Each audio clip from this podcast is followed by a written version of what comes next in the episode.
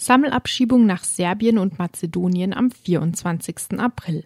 Gegenüber dem Flüchtlingsrat Baden-Württemberg hat der Leiter der zuständigen Abteilung 8 im Regierungspräsidium Karlsruhe, Garhöfer, nun weitere Details dazu geäußert. So wird der Flug vormittags vom Baden Airpark in Söllingen starten. Es sollen mit diesem Flug circa 60 Personen aus Baden-Württemberg abgeschoben werden. Die Zahl der Abschiebungen aus anderen Bundesländern, die ebenfalls eingeplant sind, wurden nicht genannt.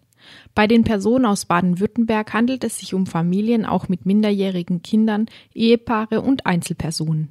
Ihre bisherige Aufenthaltsdauer in Deutschland ist unterschiedlich lang. Personen, die als sogenannte Straftäter abgeschoben werden, seien vorab nicht von der drohenden Abschiebung informiert worden. Die übrigen seien informiert. Es seien Einzelfallprüfungen vorgenommen werden.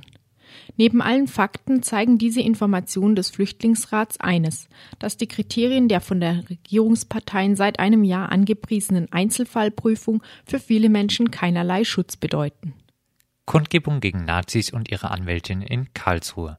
Am 16. April fand in Karlsruhe direkt vor der Kanzlei Schneiders eine Kundgebung unter dem Motto Nazi-Terror hat System gegen Nazis und ihre Anwältinnen statt. Ausgehend vom ursprünglich geplanten Termin für den Prozessauftakt wurden dabei auch den zehn Opfern der NSU gedacht. An der Kundgebung beteiligten sich etwa 80 Personen.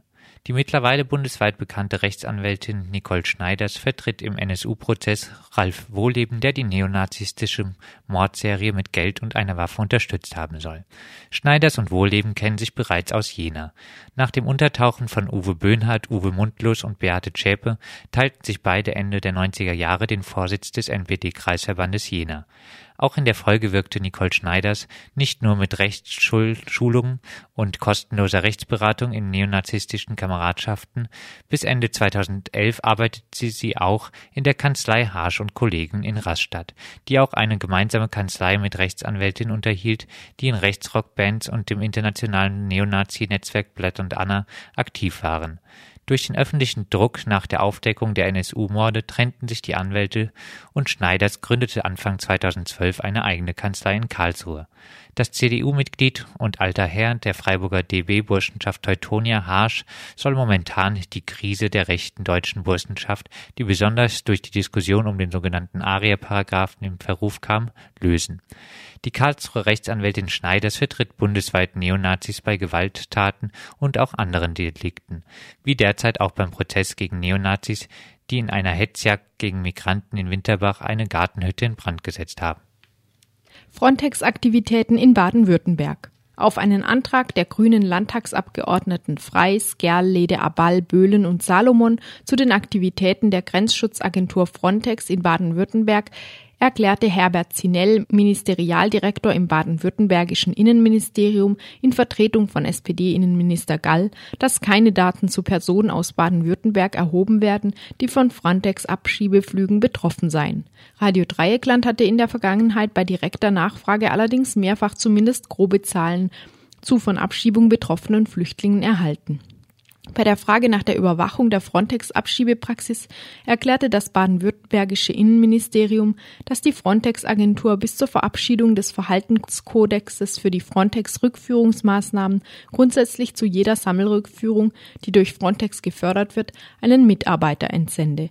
Diese Person fungiere als Ansprechpartner für die Mitgliedstaaten und prüfe die Einhaltung der Frontex-Regularien, zu denen auch humanitäre Angelegenheiten wie etwa die Achtung der Menschenwürde und der Grundrechte der rückzuführenden Person, die Qualifikation des Begleitpersonals und die vorgeschriebene Begleitung durch mindestens einen Arzt gehöre. Eine geordnete und menschenwürdige Abschiebung sei garantiert zu der Anregung der Antragsteller, den Bundesländern Hessen und Nordrhein-Westfalen zu folgen und eine unabhängige Person zur Überwachung der Frontex-Abschiebungen einzusetzen, erklärte das Innenministerium dann noch einmal, dass aus den eben genannten Gründen ein unabhängiger Abschiebungsbeobachter nicht für erforderlich gehalten werde. Angst vor mehr Armutsflüchtlingen im Fall von menschenwürdigeren Unterbringungsverhältnissen. Auf einen Antrag unter anderem des integrationspolitischen Sprechers der baden-württembergischen Grünen, Daniel Lede-Abal, zur Zuwanderung aus Südosteuropa erklärte SPD-Integrationsministerin Önay, dass auf dem Städtetag Baden-Württemberg verschiedene Städte von Schwierigkeiten für Migrantinnen aus Südosteuropa auf dem Wohnungsmarkt und prekären Verhältnissen berichtet hätten. Sie berichtet, dass in der Presse Kapazitätsengpässe bei Feriennachtquartieren durch die gestiegene Zahl von zugezogenen bedürftigen Personen in den vergangenen Monaten wiederholt Thema gewesen sein. Berichtet würde von einem sozial konfliktträchtigeren Konkurrenzverhältnis bis hin zu einem Verdrängungsproblem in einigen Notunterkünften zwischen einheimischen, hilfebedürftigen und zugezogenen Südosteuropäern. Öner erklärt in ihrem Schreiben Einerseits müssen die notwendigen Hilfen in ausreichendem Umfang erbracht werden. Andererseits wird bei einer Schaffung zusätzlicher Angebote die Gefahr gesehen, dass diese Anreizwirkungen entfalten, die zu einem Zugzug von noch mehr Armutszuwanderern führen. Es ist vor diesem Hintergrund vordringlichste Aufgabe der maßgeblichen Akteure auf Ebene des Bundes und der EU, Lösungsstrategien zu entwickeln, um derartigen innereuropäischen Abwanderungsbewegungen ohne ausreichende Existenzmittel wirksam entgegenzutreten. Dies erfordert insbesondere einen Dialog mit den Regierungen der Hauptabwanderungsländer innerhalb der EU. Zur europäischen Integration gehört es auch, dass den Menschen zuvörderst in ihren europäischen Heimatländern die Perspektive für ein gedeihliches soziales soziales und prosperierendes Zusammenleben geboten wird. So SPD-Integrationsministerin Önay. Galerie Zelle aus Reutlingen fordert Polizei auf, sich zurückzuhalten. Erst kürzlich berichtete Radio Dreikland über den Streit um eine Gaststättenkonzession für den unkommerziellen Reutlinger Freiraum Zelle. Nun fordern die SPD und der Jugendgemeinderat aufgrund verschiedener Vorkommnisse von den Mitarbeiterinnen der Zelle, Gespräche mit der Polizei zu führen. Die Zelle e.V. weist die Aufforderung zu Gesprächen mit der Polizei in einer aktuellen Pressemitteilung allerdings zurück.